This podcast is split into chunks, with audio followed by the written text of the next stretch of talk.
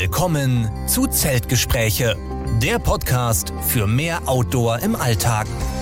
Immer montags mit Sebastian Breuer und Robert Klink.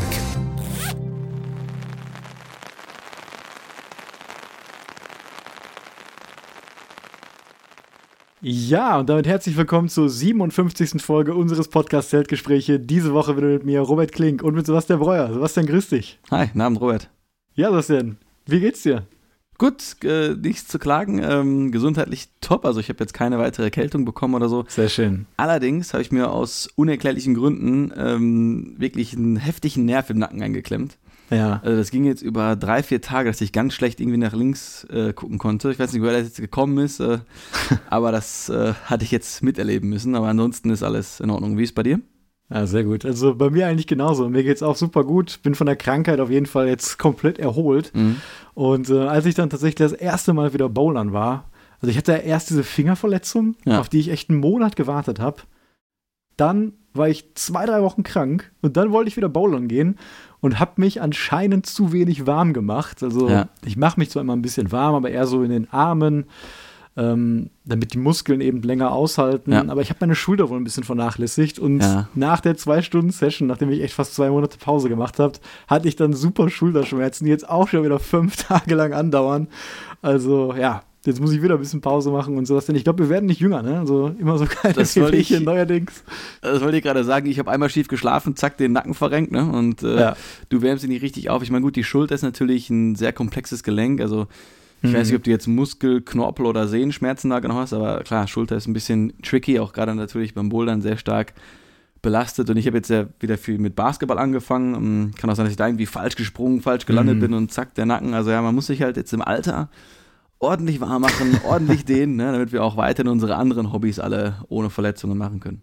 Ja, auf jeden Fall. Also ich glaube, es ist auch schon besser. Ich werde es jetzt die Tage nochmal versuchen und dann mich langsam wieder rantasten. Ja. ja, und heute ist der 18. Dezember. Das heißt Ende des Jahres, Mhm. Winter und ich habe auch schon ein bisschen Schnee in Essen gesehen und das letzte Mal haben wir auch von diesem großen Schneechaos in München äh, berichtet. Wie ist es da aktuell? Habt ihr noch Schnee dort? Ganz, ganz wenig. Eigentlich ist alles weg und äh, man muss sagen, ein bisschen besorgniserregend, wie die Temperaturen jetzt hier sind. Ich, Mhm. bin, ähm, ich bin gestern wieder durch meinen geliebten äh, Waldfriedhof gelaufen ähm, und ich bin eigentlich im Pulli gelaufen. Also lange Hose und Pulli Ja. und T-Shirt drunter. Hier sind auf jeden Fall jetzt irgendwie über 10 Grad. Ich gucke mal gerade ganz kurz mal aus Interesse, wie viel Grad wir jetzt haben. Ja, äh, ganz entspannte 10 Grad, also von diesen minus 6 auf plus 10 jetzt im Dezember. Äh, ja, genau, den Klimawandel spürt man jetzt halt schon stark, finde ich. Also heute war es Mhm. viel, viel zu warm für einen Dezembertag heute am 18. Es war jetzt auch irgendwie neulich, letzte Woche, glaube ich, 29 Grad noch in äh, Spanien. Boah, Ja. das ist auch heftig, ne? Für Dezember. Ja. Und ich finde, wir sollten den Dezember dann eigentlich auch mittlerweile zum Herbst noch zählen, wenn es so warm ist und dann eigentlich auch in unsere Prime-Tracking-Zeit äh, mit einbeziehen. Ich meine, das Ja. machen wir ja auch, ne? Wir waren ja jetzt erst vor kurzem unterwegs und Mhm. Ansonsten letztes Jahr um die Zeit habe ich mich auch leider nicht dran erinnert. Da war ich ja auf Borkum, habe diese Inselumrundung gemacht und da hatte ich auch traumhaftes Wetter. War dann der einzige, weil man natürlich damit rechnet, dass es in der Nordsee im Dezember kalt ist. Aber ich glaube, diesmal oder diese Woche wäre es auch nicht so gewesen. Letztes Jahr war es auch nicht so. Und davor das Jahr, das war, glaube ich, da, wo ich mit Philipp die Straightline Mission gemacht hatte in Schleswig-Holstein. Mhm. Und da war es aber verdammt kalt, weswegen wir uns ja auch am letzten Abend dann noch kurzfristig ein Hotel ähm, genommen hatten. Ja, da kamen wir halt irgendwann so einem See raus, am zweiten Trekking-Tag abends. Mhm. Und es war schon kalt, dann kamen wir an diesen See. Überall, so wie wir das auf dem Moselsteig hatten, alles voller Nebel, ne? Ja. super kalt. Und dann kommst du an dieses Gewässer und es wird nochmal gefühlt 5 Grad kälter. Und da hatten wir eigentlich vor, irgendwie zu campen. Und dann wollten wir eigentlich nur von diesem See weg und irgendwas auf dem Feld suchen. Und dann sind wir halt an so einem Weihnachtsmarkt irgendwo im Nirgendwo rumgelaufen, wo so vier Bütchen standen. Und da konnten wir dann, da wurde nur darauf angesprochen, ein Zimmer für 50 Euro nehmen. Und das haben wir dann äh, gemacht. Da hat äh, dann jemand unter das Video noch geschrieben, die Herren Hotelcamper. das fand ich auch lustig. Aber ähm, ja, man kann sich immer so, so richtig hart machen und du kennst das selber, ne? wenn man manchmal nach so Klar. einem ganzen Tag draußen und Leiden was angeboten bekommt, dann ist es das schwer, äh, Nein zu sagen. Aber Ja, ich worauf ich hinaus wollte, Dezember ist auf jeden Fall auch eine sehr coole Ja. Tracking-Zeit, finde ich noch. Ja, da hast du vollkommen recht.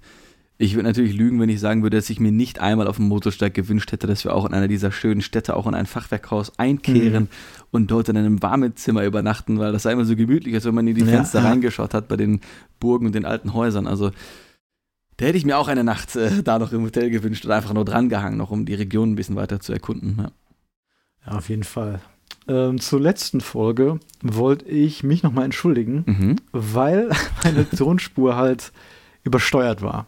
Das ist schon lange nicht mehr passiert, aber es ist so, wir reden ja auch immer hier gerade über Microsoft Teams und Teams ist eine Windows-Applikation und anscheinend hat die die Berechtigung, einfach den Mikrofonpegel manchmal hin und her zu bewegen und wenn man eben ein Mikrofon auf 100% in den Einstellungen schraubt, dann kann es schon mal vorkommen, wenn man wirklich sehr, sehr laut redet, dass es dann zur Übersteuerung kommt und ja, jetzt habe ich es heute kontrolliert. Der Pegel ist richtig, deswegen sollte das in Zukunft auch nicht mehr vorkommen und ja. die Qualität sollte wieder wie gewohnt besser sein. Ich verzeihe dir auf jeden Fall. Okay, das ist schon mal gut. Dann hoffe ich unsere Hörer auch. Ja, und letzte Folge des Jahres, mhm. ähm, würde ich sagen, weil nächste Woche ist Weihnachten, dann Silvester ja. und du bist ja auch, glaube ich, schon ab Freitag wieder hier in der Gegend. Ne? Vielleicht mhm. können wir auch unsere alljährliche Weihnachtswanderung vielleicht noch irgendwie ja. unterbringen. Das haben wir auch mal gerne gemacht. Einfach so eine coole Tagestour. Ich erinnere mich noch an die Umrundung dieses kleinen mhm. Baggersees, war das, ja. die dann auch in so einer kleinen Expedition geendet ist, weil es dann doch schneller dunkler wurde als gedacht und dann sehr viel Schnee dort war und der Trailer auf der Karte eingezeichnet ist, gar nicht mehr da war. Also, wenn du Lust hast, das können wir auf jeden Fall gerne machen. Ja, voll gerne. Ich werde auf jeden Fall meine Altras mitnehmen, die natürlich jetzt winterfest sind mit dem GTX. Gott. Stimmt, ja. da bist du auf jeden Fall im Schnee im Vorteil. Ja, kann ich überall Bist du mit denen jetzt schon mal durch richtigen Tiefschnee gelaufen? Ich ja, glaube, letztens doch auf deiner Wanderung. Genau, ne? ich war jetzt auch zweimal unterwegs im Schnee und ähm, das klappt super. Also da kommt nichts durch, man hat viel länger wärmere Füße.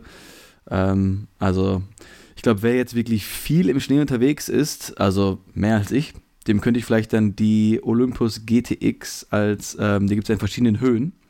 Mhm. Ähm, ich weiß nicht mehr genau, ob die jetzt mit oder high heißen, aber es gibt auf jeden Fall eine Version, wo das über die Knöchel geht.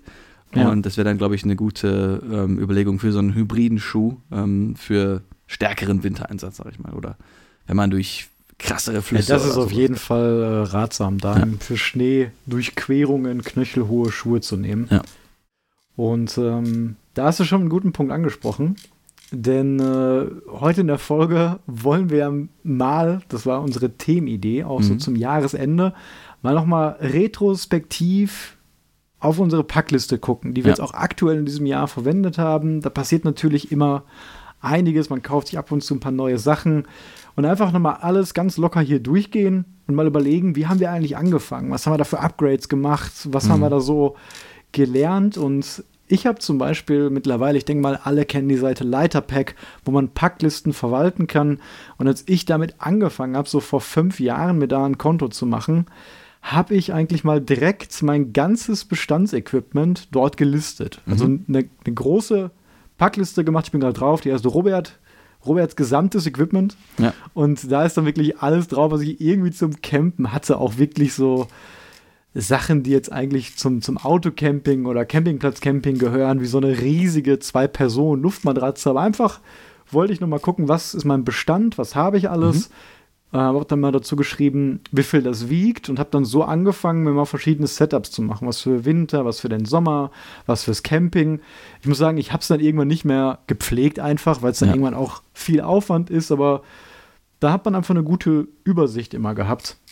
Und wenn ich da mal gucke in die Schuhkategorie, denn ich habe mir damals für meine ersten Touren im Winter, als ich noch auch selber nicht wusste, dass man eher so fürs Tracking diese Trailrunner nimmt, habe ich tatsächlich hier gar nicht aufgelistet, habe ich mir bei Amazon so ein paar, ja auch knöchelhohe klassische Wanderschuhe gekauft. Ich glaube mhm. für 40 oder 50 Euro. Die habe ich auch immer noch und nehme die auch immer noch, wenn ich mal wirklich im Schnee wandern gehe, weil wie du schon sagst, ist es einfach ein Vorteil als ähm, ja, Schuhe, die noch tiefer sind, weil ja. die einfach auch wenn die jetzt nicht wasserdicht sind, das sind meine nämlich nicht, haben kein GTX, dann ist natürlich trotzdem eine größere Wärmeleistung da ja. und das Ganze wird auch nicht so schnell nass wie diese meschigen Trailrunner. Hattest du auch die Schuhe da eingetragen, die du damals in Kanada 2017 zum Wandern anhattest? Das war ja auch nochmal, glaube ich, irgendwas, was du dir von Amazon bestellt hattest oder so. Ich weiß nicht, ob du die auch schon eingetragen hast oder sind die so weit in der Vergangenheit, dass die da gar nicht mehr aufgelistet sind?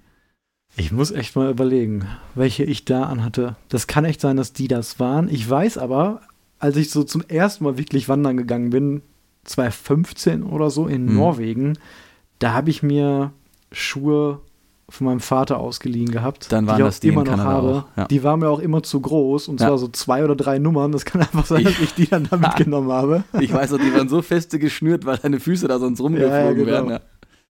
Ja. Genau so war das. Ja, aber es hat irgendwie gereicht. Mhm. Ne? Und ähm, wenn ich hier jetzt drauf gucke, das war auch dann die erste Packliste, die ich mir für den Sauerland-Höhenflug dort äh, gemacht habe. Ja. Und da habe ich zum Beispiel dann noch mein, mein Gatewood Cape äh, aufgelistet. Denn das war so eigentlich das erste Zelt, was ich dann explizit für eine Ultraleicht-Tracking-Tour benutzt habe. Für eine längere, die ging ja auch 14 Tage. Und ähm, vorher das erste Wanderzelt, würde ich sagen, was ich so mir geholt habe, das habe ich sogar hier in einem Laden in Essen gemacht.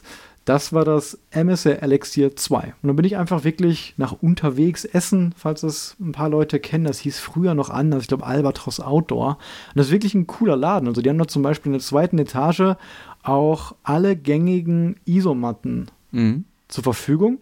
Und die Besonderheit ist, da gibt es dann ein so ein Plateau, wo quasi ein, ja, so eine bergige Landschaft simuliert wird. Also da ist dann so Granit, würde ich sagen, und ganz viel Kiesel und einfach eine unebene Felsoberfläche. Und dann kann man sich dann einfach eine Isomatte nehmen und sich einfach mal Probe da drauflegen. Ah, schön. Und das fand ich auch extrem cool. Ich hatte da wirklich echt keine Ahnung von Equipment.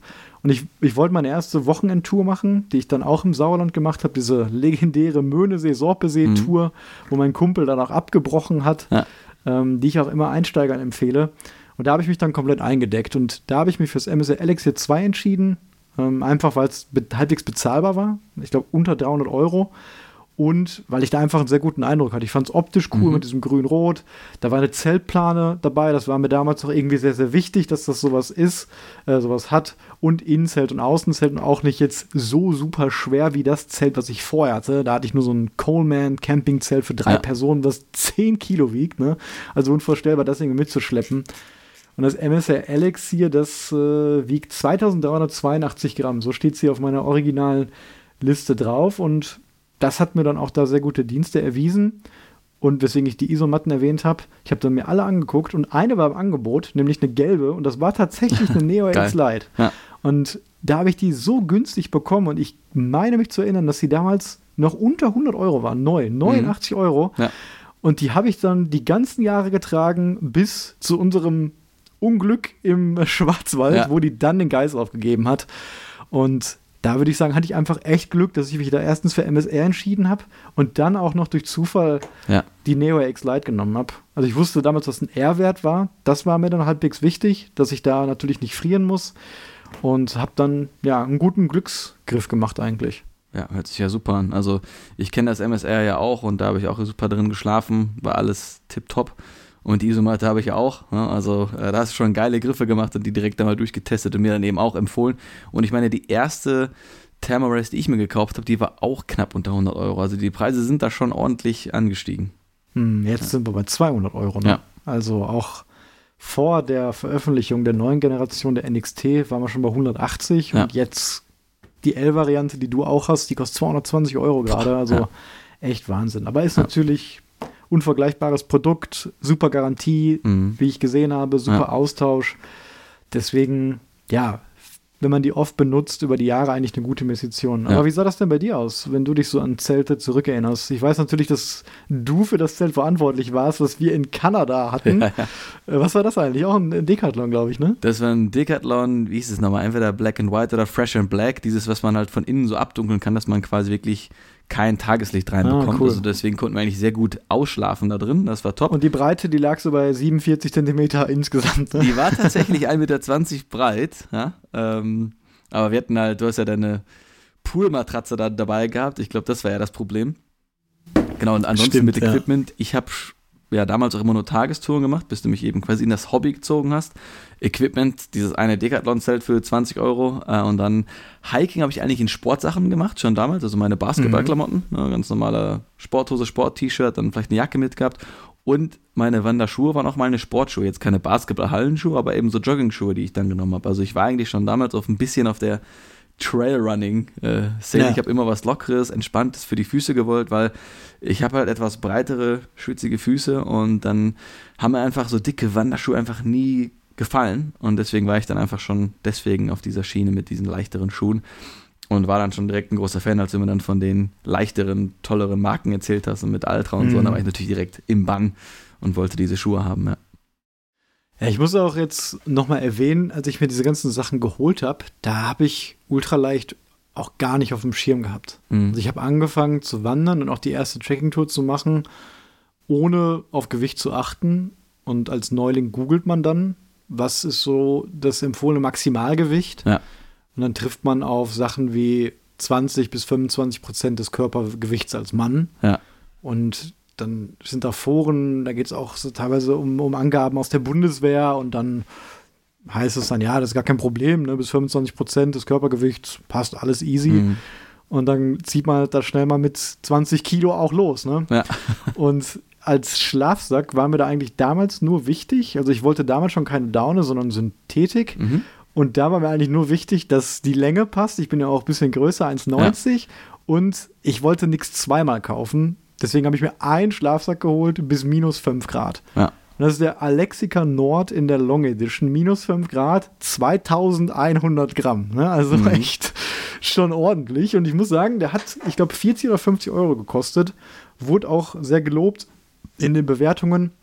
Den habe ich letztes Jahr im Frühling oder Winter auch noch einem Kumpel empfohlen, der einfach nur für eine Campingplatz äh, für einen Campingplatz-Camping einen ja. Schlafsack gesucht hat. Ja, und da finde ich, also der ist super verarbeitet und da sieht man mal, wenn man nicht aufs Gewicht achtet, dass die Sachen natürlich dann deutlich günstiger werden. Klar, ja. Ne, weil man dann natürlich andere Materialien verwenden kann, die wahrscheinlich günstiger in der Herstellung sind mhm. und in der Fertigung und man da, wenn man nicht aufs Gewicht achten muss, echt im Vergleich Geld sparen kann. Ja. Wie ja, war es bei dir mit, mit Schlafsäcke? Ich weiß, der erste, wie hieß er noch gleich, den, den du hattest? Äh, den, den habe ich natürlich hier. Ich habe ja auch die Leiterpack-Liste, genau. Ich habe den äh, mhm. äh, Robins Icefall 1 mir geholt. Der geht bis minus 4. Und den habe ich damals auch, glaube ich, für unter 100 Euro bekommen. Und der hat damals, oder der hat, oder der wiegt 1080 Gramm. Mhm. Ja, also auch echt, eigentlich echt ein super Produkt. Ne? Da war ich auch super zufrieden mit. Und ich hatte dann für unsere erste Tour, für den West Highland Way, hatte ich ja die Tamarest Neo AX Lite, die Kur, die äh, schmale Variante aber. Ne? Ich habe ja dann nachher die äh, weitere genommen und eben mit dem Robins Icefall. Das heißt, ich war da bis minus 4 Grad eigentlich schon super ausgerüstet. Und ich habe ja dann noch lange, bin ich ja dann mit den Schlafsäcken geblieben.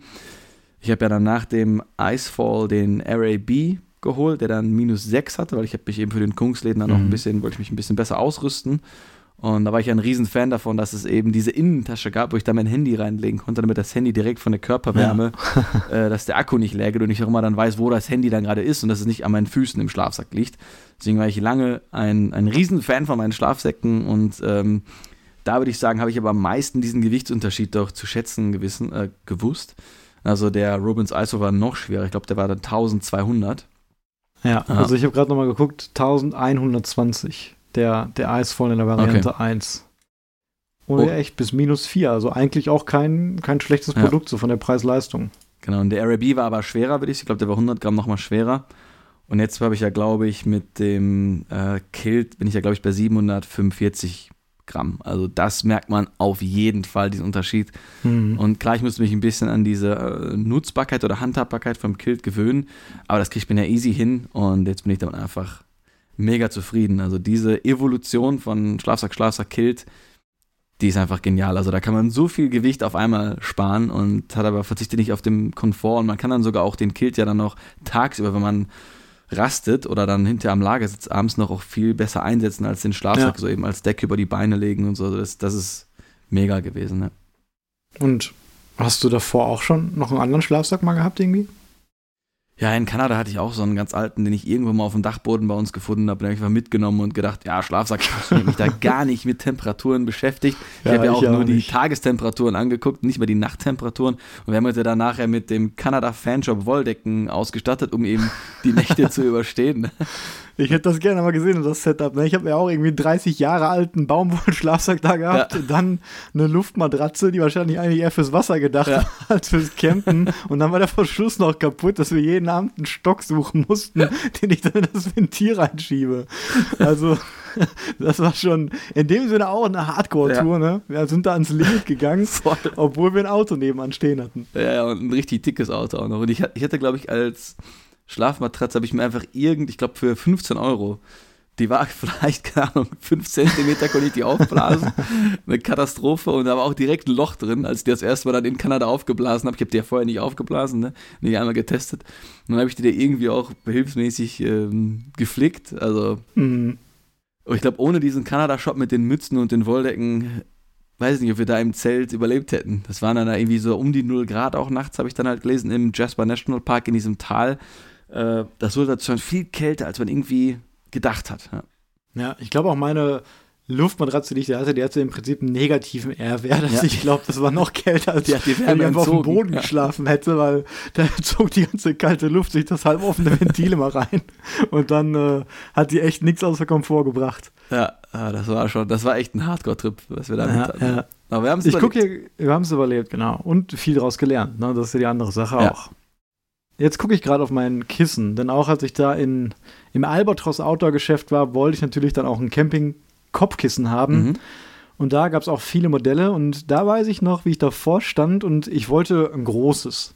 Ich wollte Komfort und ich habe mir auch gedacht, wenn es jetzt nur aus Plastik ist, dann ist es irgendwie unbequem, so am Ja. Ohr, da kann ich die ganzen Tricks noch nicht mit so einem T-Shirt drüber ziehen.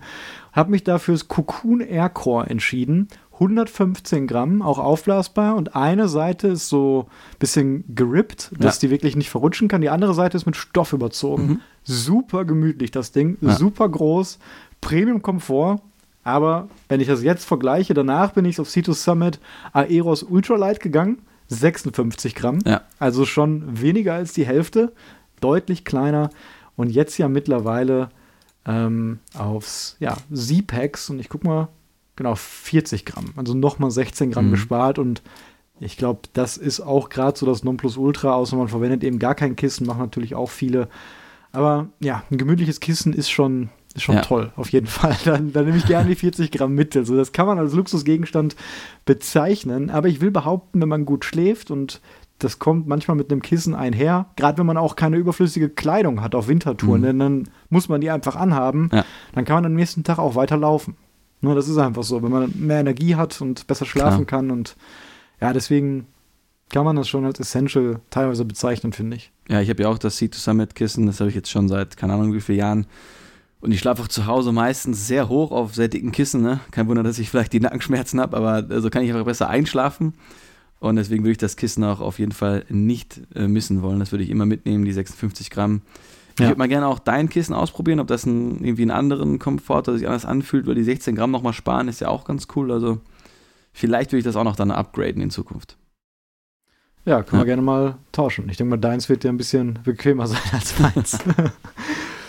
ja, als nächstes habe ich hier noch irgendwie eine elektronische Premium-Luftmatratze mit viereinhalb Kilo. Ich glaube, das war die, die ich damals fürs Car-Camping genommen hatte. Ja. Und jetzt kommen wir zum Thema Heringe. Und da habe ich wirklich häufig gewechselt und bin auch immer noch nicht bei einer finalen Entscheidung Mhm. angelangt.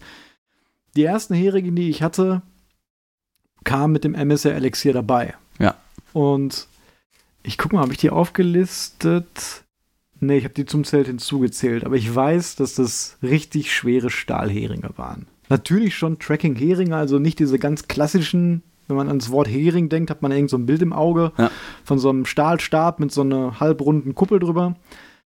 Die waren schon ein bisschen besser, aber deutlich schwerer und bin dann relativ schnell auf diese Swiss Piranhas gekommen, Ja. die ich ja auch heute teilweise noch verwende. Und die kamen in zwei Größen. Ich habe da damals erst die größeren genommen, RT 120, also ich glaube dann 12 Zentimeter heißt das. Und bin dann damit in Sauerland gestartet. Und ich weiß, direkt in der ersten Nacht war der Bose, äh, Boden extrem lose, weil wir da wirklich Mhm. auf Laub geschlafen haben. Und da ist in der Nacht ein Hering rausgegangen. Ja. Und das Zelt lag auf mir drauf. Und ich habe ja schon Schön, von dieser ja. ersten ominösen Nacht schon oft erzählt, wo dann dieses Geschrei im Wald war und ich bis heute nicht genau weiß, was da los war. Und dann habe ich einfach das akzeptiert, dass jetzt das Zelt die ganze Nacht so auf mir drauf lag, weil ich nicht nochmal rausgehen wollte und den Hering da im Laub irgendwie mhm. um 4 Uhr morgens umlegen wollte. Da hast du dann noch nicht das Tarptent ja. gehabt, ne? Da hast du dann noch dein erstes Zelt, deswegen ist es auch umgekippt, ne? Nee, da hatte ich das Gatewood Cape. Genau, ja, nicht ja. das Tarptent, also das zweite Zelt, das Gatewood Cape. Ähm, da habe ich ja relativ schnell dann gewechselt, als ich mich mit dem Thema Ultraleicht-Tracking beschäftigt habe. Ne? Da wollte ich dann auf jeden Fall upgraden. Man muss im Nachhinein übrigens kurz dazwischen sagen, dass ich mich da ein bisschen übernommen habe mit dem Gatewood Cape und einem Innenzelt, weil das ist ein absolutes Profizelt. Ne? Ich habe das ja auch selbst modifiziert unter einer Anleitung, um das ein bisschen besser zu machen. Aber man braucht da auf jeden Fall schon große Erfahrung, um das richtig zu pitchen, richtig zu verwenden. Dann möchte man es auch noch als Poncho verwenden. Und tja, vielleicht gerade für den ersten Nacht war das echt ein bisschen viel auf einmal. Also ja. ich glaube, ich hätte eine entspanntere Zeit gehabt, tatsächlich, wenn ich noch mit dem MSC Elixir gestartet wäre. Zu der ersten Tour, also die über Wochen ging. Ja, aber zu den Heringen in der zweiten Nacht war es dann aber ganz umgekehrt. Wir waren auf einem Campingplatz, wo es super steinig war. Mhm. Und da ist dann direkt einer dieser Heringe nicht, abge also nicht abgebrochen, sondern umgeknickt. Der war dann verbogen. Ja, ja. Und das Gute ist, ich kam dann nach Hause, ich hatte auch ein paar Ersatzheringe bei und bei den Swiss Piranhas ist das so, dass man die backen kann. Du kannst die ja. in den Backofen legen auf irgendwie 180 Grad und dann kannst du die biegen und dann kalt werden lassen, dann sind die wie neu. Ähm, die haben aber ihre Limitierung auf jeden Fall. Entweder wenn es ganz lose oder ganz fest ist. Ähm, ich habe mich dann danach sogar noch für eine kleinere Variante entschieden, die 100er oder 90er. Ja.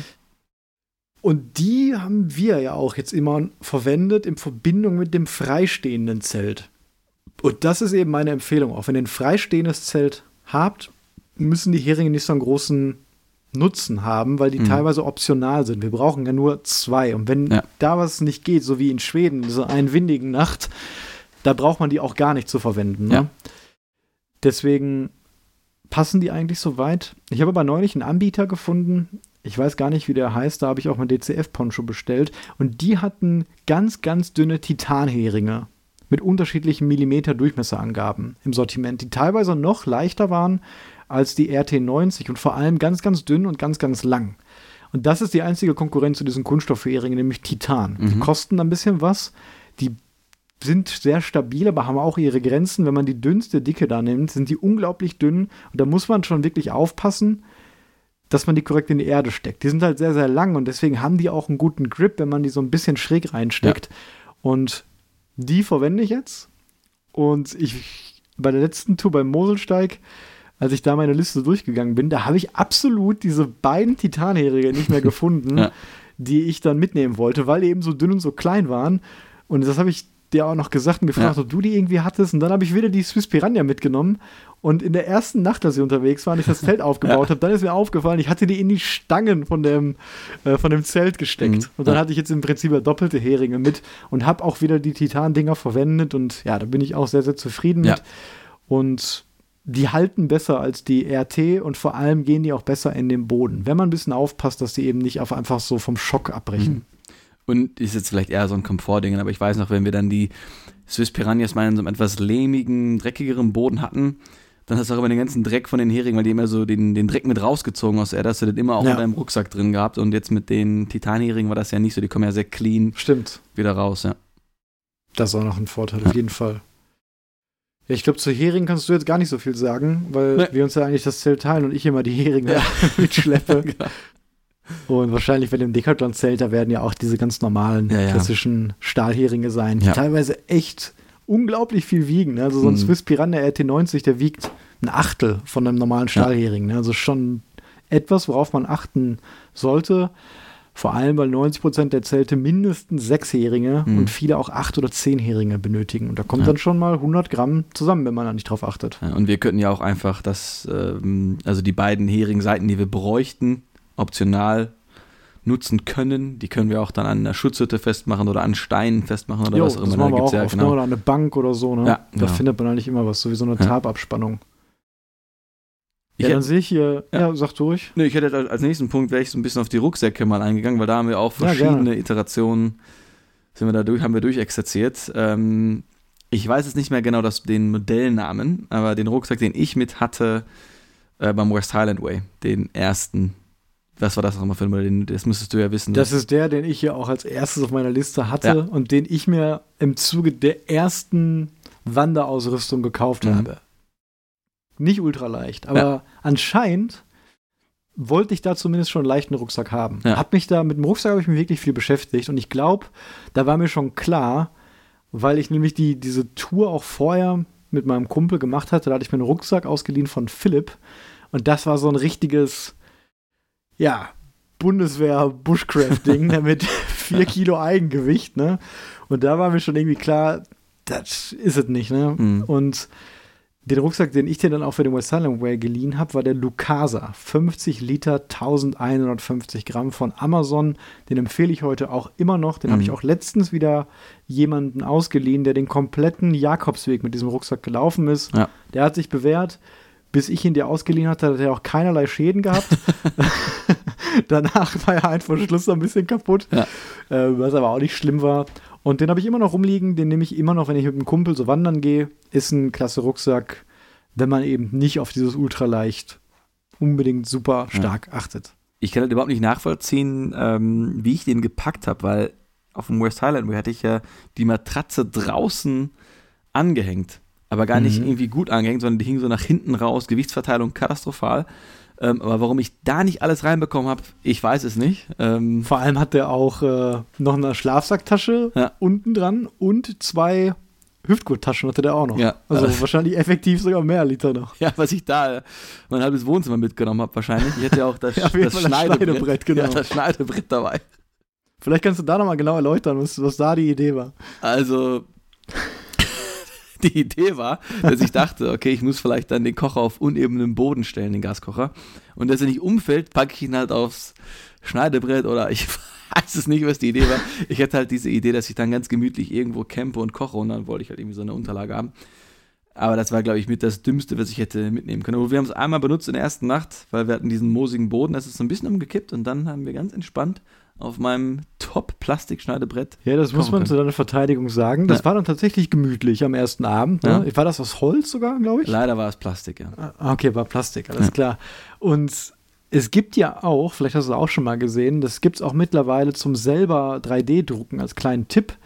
Ähm, manchmal ist es ja so ein bisschen schwierig, wenn man gerade eine kleine Gaskartusche hat, 90 Gramm Gaskartuschen und darauf einen Topf stellen möchte, der ein Liter oder größer ist und dann so einen kleinen Kocher wie den BRS hat, dann kann das schon mal eine wackelige Angelegenheit sein. Mhm. Und da gibt es dann wirklich drei, wie so ein Gestell nochmal, so ein Ständer, wo man die Gaskartusche einklippt und dann hat man Ja. so drei Plastikbeine, die dann quasi die Standfläche der Gaskartusche noch verlängern. Mhm. Und das kann man sich auch 3D drucken und aus dem Material dürfte das nicht mehr als 5 Gramm insgesamt wiegen. Ja. Und das wäre zum Beispiel echt eine eine coole und bessere Lösung, sag ich mal, gewesen, Ja. für den Nutzen, den du mit dem Schneidebrett dir erarbeiten wolltest. Eine Nacht, ja.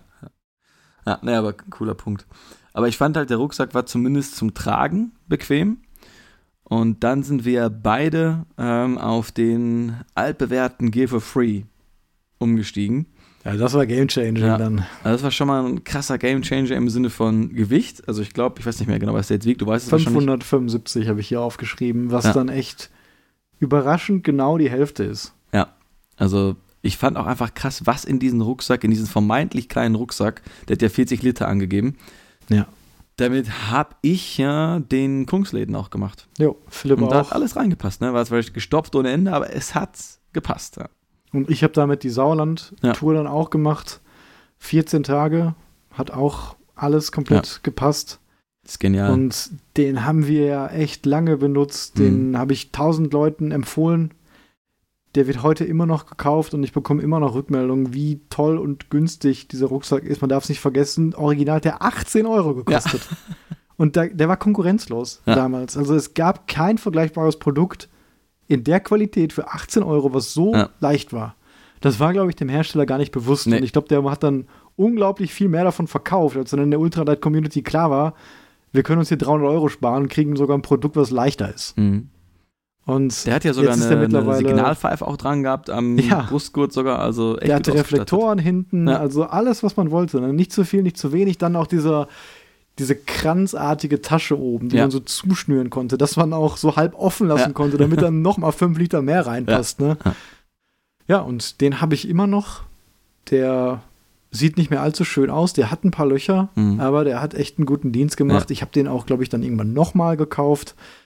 Und ja, der kommt in tausend Mustern. Also Mhm.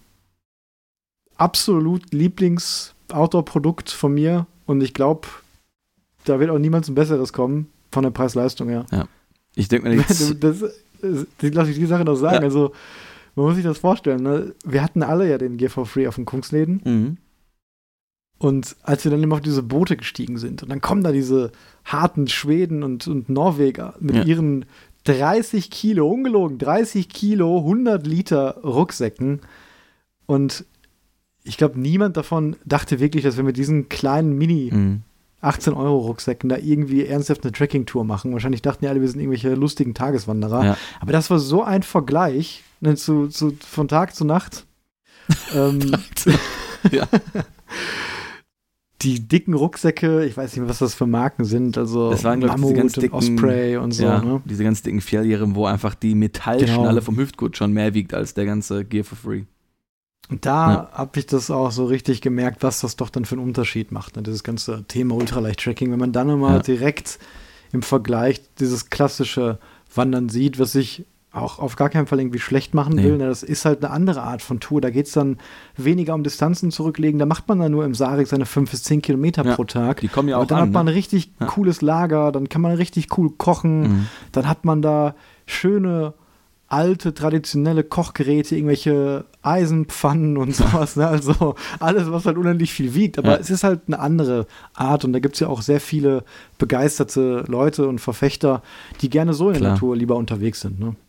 Ich stelle mir einfach nur die, die Abnutzung des Körpers dann noch viel schlimmer vor, wenn man jetzt 20 Kilo rumträgt an die Gelenke, wenn ich daran denke. Oder Und dann auch ohne Trekkingstöcke. ich weiß noch, die, genau, ohne Trekkingstöcke ja auch noch. Und ich weiß noch, die eine Frau, als wir den einen See überquert haben, hat sie ihren Rucksack dann hochgehoben und dann auf den Rücken geschwungen und ist direkt umgefallen mit dem Rucksack. Ne? Also das sind halt ganz andere Leistungsklassen. Aber klar, die kommen natürlich auch ans Ziel in einem, in einem anderen Tempo. Ne? Und ähm, muss jeder halt gucken, was, was er gerne mag. Ne? Jede, jedem das seine. Ja, und Rucksäcke, wie gesagt, Gear for Free. Dann bin ich auf den Huckepacks. Den habe ich mir dann, ich glaube, vor drei Jahren oder zwei dann irgendwann auch im Winter geholt. Das Mhm. weiß ich noch, habe ich mich super gefreut. Da habe ich dann auch ähm, mit dem Hersteller geschrieben, der sitzt Ja. in Köln. Und habe gesagt, ich mache noch eine Tour an, an Weihnachten fast und ich würde das gerne so als Weihnachtsgeschenk für mich haben, ob er da irgendwie das noch fertig bekommt. Und das hat er wirklich dann geschafft. Und ich habe ähm, den neuen Phoenix Lite 2.0 dann, ich glaube, als einer der ersten auch bekommen. Und ja, immer noch total überzeugt. Ne? Immer ein- einer meiner Lieblingsrucksäcke, den ich Mhm. ja mittlerweile jetzt erst vor kurzem dann auch abgegeben habe. Hat viele Touren mitgemacht. Ja. Und letztendlich habe ich ja dann auch viele Rucksäcke getestet und bin jetzt aktuell bei dem Rucksack von Z-Packs gelandet. Und das habe ich einerseits gemacht. Also beim Nero bin ich da mit 38 Liter, weil ich eben dann dieses große Volumen von 50 Liter nicht mehr brauchte. Ja. Und der Hauptgrund war ja auch, das muss man so sagen, das hätte ich glaube ich nie gewechselt, ähm, dass der optional mit einem gepolsterten Hüftgurt kommt und ich wirklich diese DCF großen Hüftgurttaschen, Schultergurttaschen habe Ja. und da mein Mikrofon-Equipment, mein Kamera-Equipment Mhm. eben verstauen kann und auch diese Mikrofone wunderbar in diesem Rucksack ähm, hinten dran machen kann. Und beide Rucksäcke, das ist auch ein Feature, das will ich nie wieder missen, haben eben dieses Feature, dass man das Sitzkissen außen befestigen kann. Das heißt Ja. gleichzeitig Rückenpolster und Sitzkissen. Und hätte der Nero das nicht gehabt, weil das fand ich beim Huckepack so genial, dann hätte ich auch niemals gewechselt. Ne? Und das ist auch etwas, ich hätte vorher, das habe ich gerade auch gesehen, so ein, mir ein extra Sitzkissen gekauft, wo Mhm. ich gar nicht darüber nachgedacht habe, das als Rückenpolster zu verwenden. Das hatte ich dann immer mit auf meinen ersten Wanderungen, wo es nicht um Ultralight ging. Und das hat auch 100 Gramm gewogen, also mehr als ein Drittel des Nero-Rucksacks komplett. Ja. Ähm, und da ist natürlich dann auch irgendwann eine Entwicklung äh, passiert. Also da muss ich natürlich eben zu sagen, dass ich das Feature, was du angesprochen hast mit dem Sitzkissen, ultra gut finde. Ich habe es ja nicht. Bei mir ist gerade beim Atom Packs ist das Sitzkissen quasi in einer Tasche innen drin an der Rückenseite, also eigentlich auch gut für die Rückenpolsterung. Allerdings ist es schon immer ein Act, das rauszukriegen. Und beim Mhm. Ultralight ist es ja, geht immer um Accessibility. Und wenn wir halt unsere Pausen machen, dann sitzt du immer ganz bequem auf deinem Sitzkissen, weil du das einfach rauskriegst.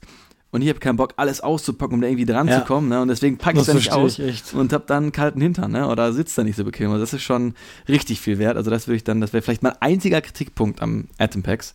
Mhm. Ähm, bei dem Gear for Free wollte ich noch sagen, die zwei Kritikpunkte wären dann einmal kein Hüftgurt, auch nicht optional. Ne? Also da Ja. muss man sich selber einen annähen und die Schulterträger, es gibt also einen Schultergurt, ja, aber die Schulterträger sind halt so nicht gepolstert, also da ist ganz wenig Support dran.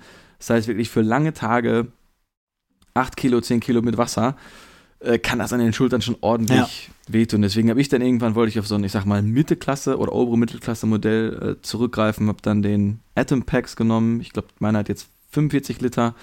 Habe ich auch mal ein Video äh, zugemacht und der hat richtig schöne Polster an den Schultern. Ich habe dann noch diesen Mhm. Fanny Pack dazu genommen, den man als Hüftgurt integrieren kann, durch diese Schlaufe machen kann. Und das Material ist, glaube ich, X-Packs bei dem. Also der Ja. augenscheinlich sehr durable, also sehr widerstandsfähig und mit dem bin ich auch wirklich super zufrieden. Da passt alles rein.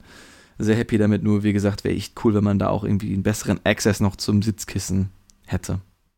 Ja, das stimmt. Und gerade, wo du mal den Vergleich mit dem Gear for Free angesprochen hast, der wiegt dann eben genauso mit seinen 445 Gramm genauso viel wie so gute Ultraleicht-Rucksäcke. Ja. Aber dafür hat er eben diese Sachen nicht. Ne? Mhm. Kein Hüftgurt, den man auch teilweise ja nicht braucht. Du bist ja auch viel ohne gelaufen, ist Ja. natürlich besser. Ne? Und dann eben keine Polsterungen, zum Beispiel an den äh, Schultergurten. Mhm. Und indem der Rucksack darauf verzichtet, wiegt er dann nur eben so viel wie die anderen Rucksäcke, weil er eben aus einem schweren Gesamtmaterial ist, Ja. was er eben für den Preis sein muss. Ne? Mhm. Und bei den anderen Rucksäcken, da zahlt man eben mehr, weil der Außenstoff eine bessere Qualität hat. Dadurch ist der Body leichter, aber dafür kann man dann noch einen gepolsterten Schultergurt und einen Hüftgurt und vielleicht auch Ja. Taschen noch extra dran machen und kommt dann aufs selbe Gewicht. Ne? Genau. Ja. Ja, ich gehe mal weiter auf meine Liste. Da sehe ich auf jeden Fall ganz viele Stühle und Campingtische, Ja. ne, die ich auf meinen ersten Touren auch noch mitgenommen habe. Was einer der Gründe ist, warum mein Kumpel wahrscheinlich da nach Tag 1 zusammengebrochen Ja. ist, weil wir da echt zwei Campingstühle mitgenommen haben. Einer wiegte 900 Gramm, mit einem Campingtisch 845 Gramm, also absolute Katastrophe.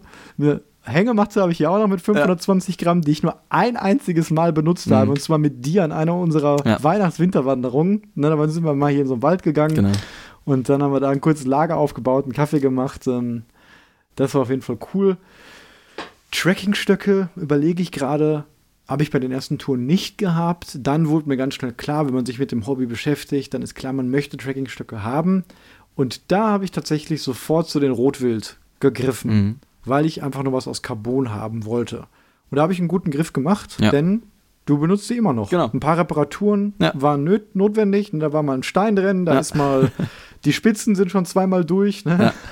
Aber die halten und das eben, weil es dickeres Carbon ist. Es Mhm. gibt deutlich leichtere. Die wiegen 428 Gramm, beide zusammen. Ja. Ist jetzt nicht super wenig, ist aber auch nicht super viel. Und auch höhenverstellbar und hätte ich wahrscheinlich dünneres Carbon genommen, so wie die von Gossamer Gear, Mhm. dann wären die, glaube ich, nach unseren Touren und den vier Jahren, Ja. wo ich die jetzt schon habe, wahrscheinlich kaputt. Oder zumindest, wenn wir die jetzt zum Tarptent aufspannen genommen haben. Da wäre Ja. vielleicht so ganz leichtes Carbon einfach irgendwann peng zerbrochen und die haben das einfach ausgehalten. Stimmt. Ja. Mhm. Genau, also ich bin damit auch sehr happy. Ähm, ich weiß nicht genau, ob ich irgendwie komisch laufe, dass bei mir immer sehr schnell diese Metallspitzen abgenutzt sind, aber das ist ja eigentlich nicht der Stock, sondern das sind eben die Metallspitzen. Da muss ich mir wieder neue kaufen, die neue anbringen. Das geht ja ganz easy, aber so der, der Grundstock von, von diesem Trackingstock, also das Material, hält super. Also damit bin ich so zufrieden. Auch die Griffe ist halt ein bisschen schwerer, aber geile Qualität. Und äh, wie lange hast du die jetzt schon? Wann hast du dir gekauft? Dann halten ja schon vier, fünf Jahre. Ne? Also Ja, so um Ja. den Dreh. alles geschafft. Also auch klare Empfehlung. Und da wollte ich noch sagen, ich habe ja dann auf die Helinox Tracking Poles gewechselt, Ja. weil ich welche mit 1,45 haben wollte, wegen meinem Z-Pex, äh, nicht Z-Pex, Tarptent, Ja. aber Rainbow, um das eben freistehend aufbauen zu können. Und da war mir eben genau aus den genannten Gründen wichtig, dass sie leicht sind, aber dann nicht aus Carbon, weil ich Angst hatte, ne, weil bei Carbon ist eben das Problem, die sind stoßfest, aber nur der Mhm. Länge nach. Aber wenn dann irgendwas gebogen wird, dann kann das eben mal schnell brechen. Ja. Und deswegen habe ich da dieses DRC-Aluminium gehabt. Und ich finde die ja gerade nicht mehr. Und ich hoffe, Ja. ich habe die in Holland vergessen. Ja. Und wenn ich die wirklich irgendwie verloren habe oder so, dann habe ich das Problem, dass man die nicht mehr kaufen kann. Mhm. Es ging, also die, die Produktion hat so vor drei, vier Jahren aufgehört. Ja. Und dann gab es die noch so gebraucht und in Foren, aber wenn ich jetzt suche und ich habe alles durchsucht, Foren, Ebay und so weiter, gibt es nur noch Suche-Nachfragen. Leute suchen explizit Ja. nach diesen Stöcken. Und wenn einer eine Empfehlung hat, nach einem 1,40 oder 45 Tracking Pole, der höhenverstellbar ist, Mhm. kann auch nur in zwei Teilen sein, muss nicht drei Teile sein. Mir ist es eigentlich nicht so wichtig, dass die kompakt zu verstellen sind, Ja. aber ich muss die leider verstellen, weil ich die eben zum Aufbau und zum Laufen benutze. Mhm. Dann äh, ja, würde ich mich freuen, Ja. wenn mir da jemand eine Empfehlung geben kann. Oder vielleicht seine verkaufen möchte. Weil ich, ich würde die so auch jetzt gerne nochmal kaufen, weil ich denke mal, irgendwann wird mal einer kaputt gehen. Und ich bin einfach so zufrieden mit denen, dass ich ungern wechseln würde. Ja. Oder mir echt überlegen müsste, auf was ich dann überhaupt wechsle, mit dem Setup, was Mhm. ich jetzt habe. Kann ich nichts hinzufügen, außer ja, das ist cool, dass die so weit ausfahrbar sind, dass deine Handyhalterung da dran passt. Das läuft einfach, ja. Kommen wir mal zum Thema Küche und Kochen. Mhm. Wie sah das denn früher bei dir aus, so beim Campen? Und bei deinen ersten Wanderungen, was hast du da so an Equipment gehabt? ja, viel zu schwere Töpfe, riesige Gaskartuschen, ähm, vielleicht auch mal eine Pfanne oder so mitgehabt, also katastrophal. Äh, und dann habe ich es halt immer irgendwie ein bisschen kleiner gemacht, aber nie irgendwie Titan. Ne? Also das, auf die Idee hast du mich dann auch gebracht, dann die äh, Titanmaterial mitzunehmen. Und jetzt ja auch super zufrieden ne? mit, dem, mit dem kleinen Kocher. Wir haben immer genau genug Gas äh, dabei. Wir rechnen das ja ungefähr vorher aus, wie viel wir brauchen. Ähm, und ich hatte am Anfang ja auch noch einen Faltbecher dabei, habe den dann auch weggelegt, weil ich dachte, das brauche ich eigentlich nicht, weil ne, wir machen ja den Plenty Shake zum Frühstück. Und dann kann ich auch daraus noch den Kaffee trinken und sonst machen wir halt nur heiß Wasser. Ne? Also Ja. ähm, da haben wir uns auch, würde ich sagen, sehr gut ähm, eingespielt. Ne?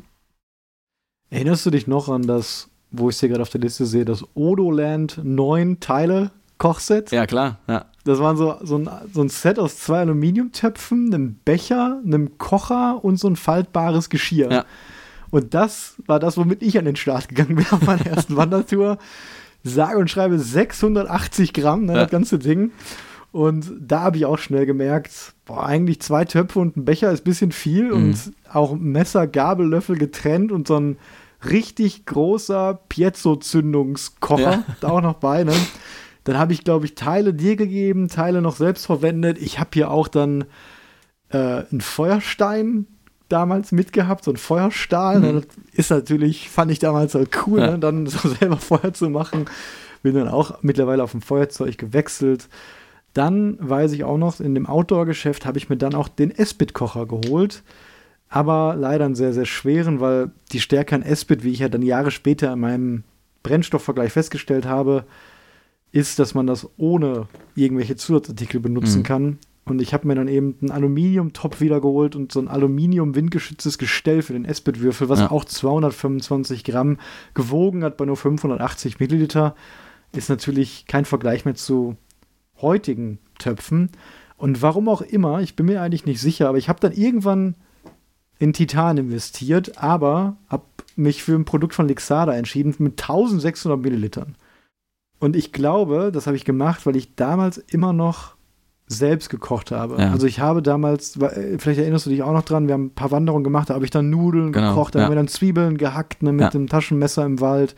Und da habe ich dann teilweise noch Reisgerichte gekocht, Nudeln gekocht, also richtig leckere Sachen eigentlich, die natürlich eine Menge wiegen. Und ich glaube, deswegen wollte ich einen größeren Topf haben. Und als man dann irgendwann Track and Eat kennengelernt hat und vor allem der Vorläufer Tactical Food Bags, Mhm. Das haben wir in Schottland benutzt. Da habe ich übrigens letztens noch durch Ja. Zufall irgendwo hinter einem Schrank so vier, fünf Beutel ja gefunden, die wir dann auch noch zwei davon mitgenommen haben an die Mosel jetzt. Mhm. Und das Gute ist natürlich bei diesen gefriergetrockneten Nahrungsmitteln, die sind zehn Jahre haltbar. Ja. Na, deswegen, die waren schon vor fünf Jahren produziert, kein Problem, hat immer noch geschmeckt. Wir haben es gut überlebt. Und ähm, dann natürlich auch auf Track and Eat gewechselt, weil die Portionen einfach zu klein waren. Mhm. Wir mussten ja dann immer zwei pro Abend essen, Ja. das war einfach viel zu teuer. Genau. Und durch diese fertigen Nahrungsmittel bin ich dann erst auf den 900 Milliliter Top von Kies Titan gegangen. Und als ich mir dann irgendwann sicher war, ich muss nur noch Wasser kochen und dann diese japanische Firma entdeckt habe, äh, wie heißt der denn nochmal? Ich scroll mal kurz rüber. Genau, Avenue. Mhm. Da bin ich beim jetzigen Produkt 760 Milliliter für 68 Gramm. Ja, Was natürlich Ja. kein Vergleich ist zu 500 Milliliter für 230 Gramm. Ja. Und ich habe jetzt dann deinen Keith Titan Top. Ach, stimmt. Ja. Das ist echt, so, du hast echt viel, viele Ja. ältere Sachen noch von mir, aber das ist ja super, ne? Ja. Also kommt nichts weg und ich freue mich auch immer, wenn du die Sachen noch gut benutzen kannst. Ja. Und ich habe dann noch den, Wahrscheinlich- den Deckel noch dafür, damit es schneller kocht, auch noch dabei. Stimmt, genau. Ja. Ja. ja, Schon praktisch. Ja, und Windschutz, ne, ist ja dann auch etwas, da habe ich erst mit der Alufolie angefangen. Die hab und ich die jetzt selbst auch. gebaut. Die hast du auch, die du nie benutzt, selbst in den stärksten windigen Bedingungen Ja. verwendest du nie diesen Schutz. Ähm, ja, aber das ist auch, wenn du den nicht benutzt und du kochst ja mit Gas und nicht mit Espit, mit Schutz. Und Gas kocht ja schneller als Mhm. Espit, weil die Flamme von null auf direkt im, im, im Vollgas da läuft. Dann kommen wir eigentlich immer von den Kochzeiten dann gleich raus. Genau. Deswegen eigentlich ganz cool. Da habe ich dann auch auf Titan gewechselt. Ist halt sehr, sehr teuer für so ein Stück Titanfolie. 30 Euro, aber geht auch nicht kaputt. Ne? Die Alufolie, die, die faltest du zehnmal auseinander und Mhm. rollst die ein und irgendwann ist da auch Feierabend. Ja. Ja. Dann sehe ich hier noch Relax Days 3 in 1, Thermobecher und Kaffeemühle. 499 Gramm. Fand ich halt cool. Damals, wenn man so an Wasserversorgung beim Wandern denkt, Mhm. Äh, dann denkt man, wenn man sich nicht mit dem Hobby auskennt, ich brauche eine Metallflasche. Ja. Ich brauche irgendwie Thermosachen, ne? Ich brauche so ein Stahlding. Klar, ja. Und keine Ahnung, das wird irgendwie nie hinterfragt und jeder hat das dann irgendwie mit. Und Jahre später stellt sich raus, man braucht einfach nur eine 18 Gramm PET-Plastikflasche von Mhm. Aldi und ist da viel besser bedient. Aber da dachte ich dann zumindest, okay, du trinkst ja auch gerne Kaffee Ja. und dann sitzt du dann morgens in der Natur und malst Ja. dann noch frisch deine Kaffeebohnen, die du auch noch transportieren musst. und ähm, ja, den habe ich echt nur zwei, drei Mal, glaube ich, Mhm. benutzt, dann auch verkaufen können. Und da habe ich halt schnell gemerkt, das brauche ich nicht. Und nach so einer Trekkingtour Nacht, da will ich morgens meinen Kaffee schnell haben und will dann nicht noch in Ruhe meinen, meinen Kaffee grinden und alles, ne? Also, ja, das war auch irgendwie cool gedacht, aber habe ich halt ganz ersetzt. Also gibt es gar nicht mehr das Produkt. Das ist ja auch dann Ja. eine Form von Weiterentwicklung. Ist ja dann so ein bisschen dieses Instagram, ich sitze im Wald und mal da meinen Kaffee und bin so ein Kaffeesnob etc. Aber genau das nehmen wir jetzt auch nicht mehr mit. Bei der ähm, Plastik-PET-Flasche ist natürlich so, so wie wir die immer benutzen und zerquetschen, also wie viel Plastik wir da schon wahrscheinlich mitgetrunken haben. Vielleicht bräuchte es da auch eine Lösung, wo eben nicht so viel Plastikabrieb ist. Natürlich würde ich jetzt keine Metallflasche mitnehmen, aber vielleicht irgendwas, wo wir nicht die ganze Zeit zwischendurch mal Mikroplastik trinken, wäre vielleicht auch mal ganz cool, wenn wir da noch was erforschen könnten. Aber klar, Moment Ja, ich hoffe immer, wenn man die so länger benutzt Ja. und durchspült, ne, setzt sich das vielleicht nicht so stark. Wir achten natürlich darauf, da nichts Heißes reinzutun. Das Ja. wäre natürlich dann auch noch ein Problem. Aber man muss echt sagen, dafür ist Plastik eigentlich, glaube ich, das beste Material, was man sich vorstellen kann zum Wassertransport. Ne? Mhm. Weil es eben so dünn und formstabil gerade ist in dieser gerundeten Form. Ne? Ja. Deswegen ist das eigentlich schon echt, finde ich, ein super gutes Produkt, um Klar, so ja. Wasser zu transportieren. Aber auf jeden Fall, wenn es eine Alternative geben würde, Mhm. ähm, ja, wäre es natürlich auch besser, aber ja. Äh, Thema Becher. Wie sieht's denn da bei dir aus? Da hast du, glaube ich, auch mehrere Iterationen auch durchgehabt, oder? Ja, da hatte ich ja gerade äh, kurz erzählt, dass ich den Becher nicht mehr mitnehme. Ich habe den am Anfang mitgehabt, weil ich es auch wieder schön Ach, fand. den ich du habe auch nicht dann mehr mit. Nee. Okay. schon, schon seit mehreren Touren nicht mehr dabei, den Ist mir Becher. gar nicht aufgefallen, ja. Ja. Ich hätte ja früher mal, habe ich mir halt eben gekocht und dann nebenbei schon meinen Tee getrunken und das sah auch so beim Camp einfach sehr entspannt aus. Und mittlerweile wollte ich es nicht mehr mittragen, auch weil das so ein Einzelteil ist, das dann irgendwo einzeln rumfliegt im Rucksack. Und jetzt habe ich einfach den Titantopf. Da koche ich dann Wasser drin, hau das Wasser ins Track and Eat und den Rest eben für einen Tee zum Abendessen. Und beim Frühstück halt, ne, Plenty Shake zuerst und dann Kaffee oder andersrum, geht ja in beide Richtungen, muss man gucken dann, was dann besser schmeckt, ne, ob du jetzt ein bisschen Kaffee mit ein bisschen äh, Pennypulver hast oder andersrum. Ähm, und das funktioniert echt äh, super. Also den nehme ich jetzt auch nicht mehr mit. Ähm, ist am Anfang irgendwie ganz cool, man hat seinen Becher dabei, man sitzt dann da, schlürft seinen Tee in der Natur. Aber ich kann es genauso gut aus meinem Titantopf trinken. Ich habe ja auch total lange den Becher verwendet. Wir Ja. sprechen ja da über den Cito Summit X Silikonbecher. Mhm. Na, der ist ja auch einklappbar. Ich habe hier gar keine Grammangabe, der war aber auch nicht so schwer. Nee. Ich meine aus dem Bauch so 40, 50 oder so. Ne? Ja. Und der hat aber nur 250 Milliliter gehabt. Da muss man sagen, man denkt dann im ersten Moment immer, ich brauche einen Becher. Ich muss ja trinken. Ja, klar, Ne? ja. Ich habe ja nur einen Topf. Und gerade wenn man Aluminiumtöpfe hat, dann braucht man auch wirklich einen Becher, weil das halt viel besser leitet als Titan. Ne? Titan wird nur punktuell Mhm. am Boden heiß, Aluminium viel besser zum Kochen auch geeignet übrigens, weil die Hitze verteilt, aber du verbrennst dir ganz schnell den Mund und die Zunge, wenn du daraus trinkst. Ja. Ne? Deswegen müsste man daran schon aufpassen. Und ja, beim Becher ist auch wieder Flasche und dann geht man erstmal davon aus, man braucht das irgendwie und dann merkt man aber, hm, brauche ich eigentlich nicht und kann es Mhm. dann auch weglassen. Ne? Deswegen habe ich den auch verkauft tatsächlich. Ja, Thema Spork und Löffel, ne, da war es auch so erst einzeln, wie gerade gesagt, dann alles klar, Produkt aus Titan von der coolen Outdoor-Marke äh, Outdoor Ninja habe ich Mhm. mir da einen Titan Spork geholt, sehe ich Ja. hier gerade 17 Gramm, 3 in 1, also Gabel, Löffel, Messer. Ja. Dann irgendwann gemerkt, ich brauche gar kein Messer. Ja. Ne, also nicht so eins. Äh, dann, glaube ich, auf Vorklass gewechselt. Decathlon 2 in 1, 11 Gramm, kostet nur 1 Euro. Super Ding, auch wichtig. Mhm. Auch ein Grund, warum ich gewechselt habe. Diese Titan-Sporks sind einfach kurz. Und wenn die lang sind, wiegen die noch mehr. Und Mhm. für diese Fertigmahlzeiten brauche ich eben einen langen Ja. Löffel. Und dann bin ich jetzt beim MSR Göffel faltbar, nochmal zwei Gramm weniger, hat dann auch diesen Löffel mit dieser leichten Gabel. Ja. Die einfach dann, meistens braucht man echt nur einen Löffel, aber diese leichte Spitze ist manchmal doch ganz cool, wenn man irgendwas aufpieksen will. Irgendwie so eine Nudel oder sowas. Ja. Also, ja, ich glaube, da werde ich erstmal nicht wechseln und 9 Gramm ist schon sehr, sehr stark. Ich sehe manchmal Leute, die haben dann, wie man das so von einem von einer Pommesbude kennt, wenn ich mir da so ein, so ein ganz dünnes Plastikbesteck hole, Ja. das wiegt dann halt noch mehr, äh, noch weniger. Noch weniger, ja. Aber ist dann auch kurz und das kann auch brechen und da Mhm. bricht auch schnell mal so eine Gabelzacke irgendwie Ja. ab und ja, kein, sag ich mal, nachhaltiges oder langfristiges Produkt. Ja. Und ich habe auch schon zweimal den Fall gehabt, wo ich einen Löffel verloren habe oder einer kaputt gegangen ist. Und das ist halt nicht schön. Während der Tracking-Tour, du willst dann Mhm. essen und hast kein Besteck. Ja, das ist Ja, dann- katastrophal. ja. War ich zum Glück dann mit jemandem unterwegs und wir haben uns dann einfach ein Spork geteilt, Mhm. den Rest der Tour. Ne? Ja. Weil, was willst du machen? Du musst ja essen. Ne? Und du kannst das Track and Eat nicht irgendwie da trinken oder so. Und dann haben wir uns da eben das, das Besteck teilen müssen. Also ich finde eigentlich, dass das, also es sieht ein bisschen flimschig aus, wenn das das richtige Wort ist, also zerbrechlich würde ich sagen, aber ähm, das ist ja der MSR, ist das der MSR-Göffel gewesen? Ja, ne? Ja. Genau, und der, den habe ich jetzt, glaube ich, seit, ich weiß nicht, ob seit Kunstläden dabei, der hat auch alles bisher überlebt, also sieht nicht lange haltbar aus, aber hat jetzt bis jetzt alles überlebt. Man denkt manchmal wirklich, ne, dass Ja. das so irgendwie so ein bisschen biegt, aber ich glaube, das ist Teil der Konstruktion. Ja, ich schaue nochmal im Bereich Licht und Technik. Ähm, ich will nicht wissen, wie viele USB-C und Micro-USB-Kabel ich in meinem Leben Ja, schon hatte. ja. Also, ich habe bestimmt schon zehn verschiedene Kabel benutzt.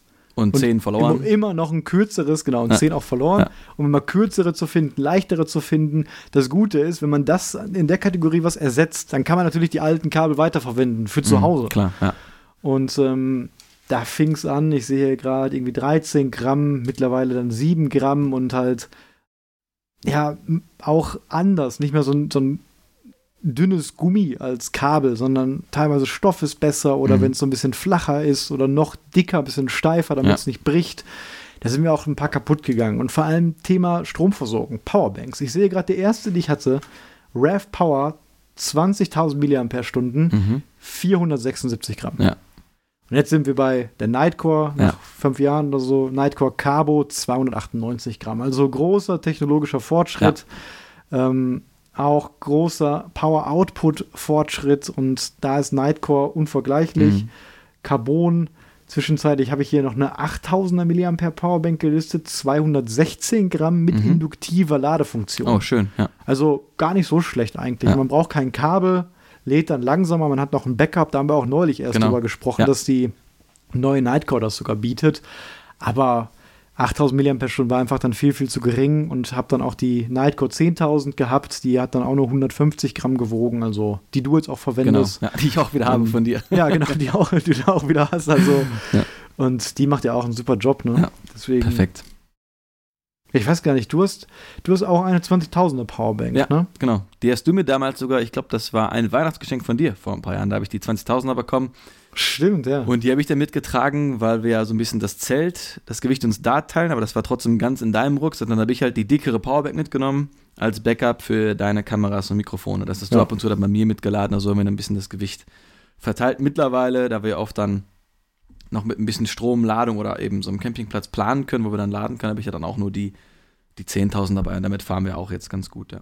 Ja, spätestens in Schleswig-Holstein. Da müssen wir aber dann Die die, dicken mitnehmen. 20.000er oder wahrscheinlich beide sogar mitnehmen, weil da werden wir wirklich sehr stark autark unterwegs sein. Ja.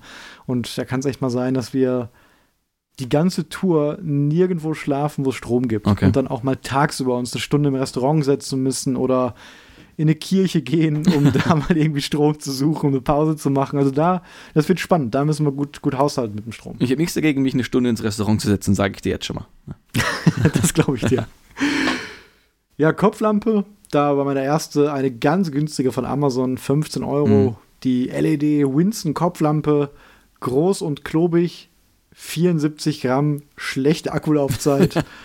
äh, relativ schnell dann auf das 33 Euro Produkt von Nightcore gewechselt, die ich immer noch habe, die Mhm. NU25, 30 Gramm, äh, große, großes Upgrade, unglaubliche Helligkeit. Anfangs gute Akkulaufzeit. Ja. Jetzt muss man sagen, an der Mosel Knapp. äh, habe ich das erste Mal erlebt, dass die wirklich stark benutzt worden ist und dann nach vier Stunden auf Stufe 2 oder 3 uns dann im Dunkeln stehen lassen hat. ja, bei Kälte, Temperatur natürlich, Ja. ne, das kann ja auch auf die Batterie noch auswirken. Stimmt. Und du hast natürlich die, ähm, das Kopfband modifiziert, das komplett abgemacht, ein eigenes dran gemacht als Kopfband, um noch Gewicht zu sparen Jo, bei der Kopflampe. genau. Hm. Ich dachte, ich wäre klug, ich mache das nicht ganz ab, ich schneide das nur in der Hälfte durch. Jetzt ist es aber total zerfranst, ne? Und hält nicht mehr richtig, aber Also ich find's cool. Die Idee ist Ja. einfach so genial, die ist so, so pragmatisch. Einfach zu sagen, das Band ist dick, gut, dann schneide ich es um die Hälfte kleiner. Ja. Ne? aber, Also nicht von der Länge, sondern ja, ja, von, der Breite. Von der Breite, ja. Ne? Ja. Aber leider ich habe ja schon es gesagt, aus. vielleicht kannst du mit dem Feuerzeug zumindest diese Ja. Fransen mal ganz vorsichtig abbrennen. Ja. Ähm, aber ich finde es auf jeden Fall eine coole Idee. ja. Vielen Dank. Und ich bin mir sicher, die Kopflampe ist etwas, was ich mir vorstellen könnte, nächstes Jahr abzugraden. Weil eigentlich warten alle darauf, dass Nightcore einen brauchbaren Nachfolger liefert. Denn Mhm. die Nightcore NO25 ist gut, aber jetzt auch, ich glaube, schon sechs oder sieben Jahre alt. Älterer Stand der Technik. Es gibt effizientere LEDs, es gibt bessere Akkus Mhm. Und die hat Micro-USB. Ja, das ist genau. halt super nervig. Ne? Ganz alte Technologie. Man muss diesen nervigen Adapter mitbringen, den wir beide auch schon achtmal verloren Ja. haben. Und da gab es den Nachfolger mit USB-C, der aber deutlich schlechter performt, schwerer ist, Akkulaufzeit anders war, un unhandliche Modi-Einstellungen hatte. Ne, man, der eine Modus war zu hell, der andere zu dunkel. Und selbst der, der ich glaube, der kleinste, die niedrigste Stufe war noch zu hell. Also einfach ein schlechteres Produkt, weswegen Ja. die meisten immer noch die Micro-USB-Variante benutzen. Mhm. Und da würde es mich freuen, da einen neuen Nachfolger Ja. zu haben. Gerade bei diesen Herbst-Wintertouren, wo man auch mal acht Stunden die Lampe am Stück braucht Mhm. und da wirklich darauf angewiesen Ja, ist. da waren wir komplett drauf angewiesen. Ja. Genau. Ja, ich habe hier noch so eine Homey Campinglampe, 150 Gramm, die dann äh, nur noch eigentlich für Campingtouren von mir benutzt wird. Eine, die man sich so ins Zelt hängt. Mhm. Ich habe hier meinen Suunto Linealkompass A30, 32 Gramm, super cooles Produkt. Ich habe eben damals dann auch gelernt, wie man einfach nur seine Position mit Mhm. einem Linealkompass und einer Karte bestimmen kann. Habe ja auch damals als Navigationsbackup dann eben selbst ausgedrucktes Kartenmaterial beigehabt und das ist eine leichte Lösung gewesen. Teilweise habe ich die 14 Tage Sauerland-Tour auf 18 Gramm Papier bekommen mit diesem Linealkompass. Eine Lösung, die kein Strom bedarf und Ja. die mir auch immer weitergeholfen hat. Dann aber irgendwann kam die technische Innovation und ich bin auf die GPS-Watch gewechselt, Garmin Instinct 1 und liebäugle auch da gerade auf die ganz neue Version, nämlich nach der Instinct 1 kam die Instinct 2. Die hat mich nicht so interessiert, weil der Mehrwert nicht so da war. Die Akkulaufzeit war acht Stunden länger, was nicht Mhm. viel ist, ne, von 30 auf 38. Die Pixeldichte war ein bisschen besser, aber nichts, was irgendwie ein Selling Point war. Aber dann kam jetzt vor kurzem die 2X-Variante. Und die ist größer. Einfach ein größeres Ziffernblatt, Mhm. deutlich größere Akkulaufzeit, deutlich dadurch größere Solarfläche und Ja. deutlich effizienter. Und die hat wirklich auch im Alltag eine unendliche äh, Akkulaufzeit als Smartwatch, weil die eben so effizient die Sonne einfangen kann. Und man muss auch bei der Uhr sagen, wir haben es ja jetzt auch wieder auf der Mosel gesehen, Ja. das war das erste Mal, dass ich die wirklich jeden Tag Ja. während der Tour nachladen musste. Sie hält also nicht mehr von Tag bis Nacht und das ist unglaublich nervig. Also zumindest nicht, wenn du komplett GP GPS-Tracking Genau, hast. genau. Ne? Aber so war es am Anfang. Ne? So habe ich teilweise anderthalb Tage sogar navigieren können. Mhm. Aber die habe ich auch schon lange, die wurde intensiv benutzt. Ich nutze die wirklich immer. Also ich habe die immer um. Auch beim Schlafen, Mhm. beim Duschen. Ich lege die nie ab, außer einmal im Monat, wenn ich die aufladen muss. Und jetzt mittlerweile muss ich die schon fast zwei Ja. äh, im zweiwöchentlichen Takt. Ja, ist schon krass, wie dann da Deswegen- diese, diese Leistung da abnimmt, ne? schon. Ja, das ist schade, ne? Dass Ja. die Akkus eben so einen Verschleiß haben, auch bei der Kopflampe. Da gibt es keine gute Lösung leider für, ne? Ja. Ähm, deswegen werde ich wahrscheinlich, wenn ich mir die neue Uhr hole, die für Tracking-Touren nutzen und meine jetzige immer noch im Alltag. Weil ob ich die jeden Monat auflade oder alle Ja. zwei Wochen, das ist jetzt nicht so ein großer Unterschied. Und dann kann ich mir diese, das Akku auch bewahren und das lagere ich dann immer auf einem guten Stand Mhm. und habe dann für die Tracking-Tour auf jeden Fall Gewissheit, dass ich da ein super funktionierendes Ja. Produkt habe. Ja, ich sehe schon, Sebastian, wir reden gerade echt lange Ja. und ich habe hier echt noch viele Sachen auf der Liste eigentlich. Wir Ja, können aber so Klamotten, viele ne? Also reden Midlayer, allein. ne? Ja, oder, oder Wasserfilter. Ja. Oder Trinkblasen. Cappies. Buffs. Ja. Ähm, vielleicht sollten wir echt einen Teil 2 noch machen. Ja, gerne. Vielleicht machen wir das dann ähm, einfach als erste nächstes Jahr Folge oder vielleicht spontan auch nochmal, wenn du sowieso hier bist, machen wir vielleicht eine kleine Überraschungsfolge. Ja, genau. Ich denke mal, Vielleicht freuen sich da ein paar Leute über die Feiertage. 20 Minuten oder so, halbe Stunde Folge kriegen wir vielleicht hin. Ein bisschen kürzer für den zweiten Teil, ja. Weil ich glaube, Ja. wenn wir jetzt noch den zweiten Teil machen, dann haben wir anderthalb Stunden eine Folge, dann ist es schon sehr lang. Oder Thema Zahnbürste. Da können wir Ja. auch, glaube ich, ein ganzes Referat äh, drüber halten, was es da für, für Sachen gab und für Optionen gab. Ja. Sonst hast du noch irgendwas was gerade zu erzählen? Nee, klar, ich habe natürlich noch richtig, richtig Bock Mhm. über, gerade über die Klamotten auch, ne, die Jacke, ähm, die Schlafhose etc. Da sind auch so viele kleine Evolutionssachen, die wir da gemacht haben. Äh, von daher würde ich Ja. auf jeden Fall sagen, machen wir eine schöne zweite Folge. Vielleicht schaffen wir es ja über die Feiertage, ansonsten wäre es dann unsere erste Folge zum Start ins neue Jahr. ne? Ja, auf jeden Fall. Ähm, dann machen wir das so. Und eine Sache habe ich noch fast vergessen. Ich wollte nämlich unsere netten Mhm.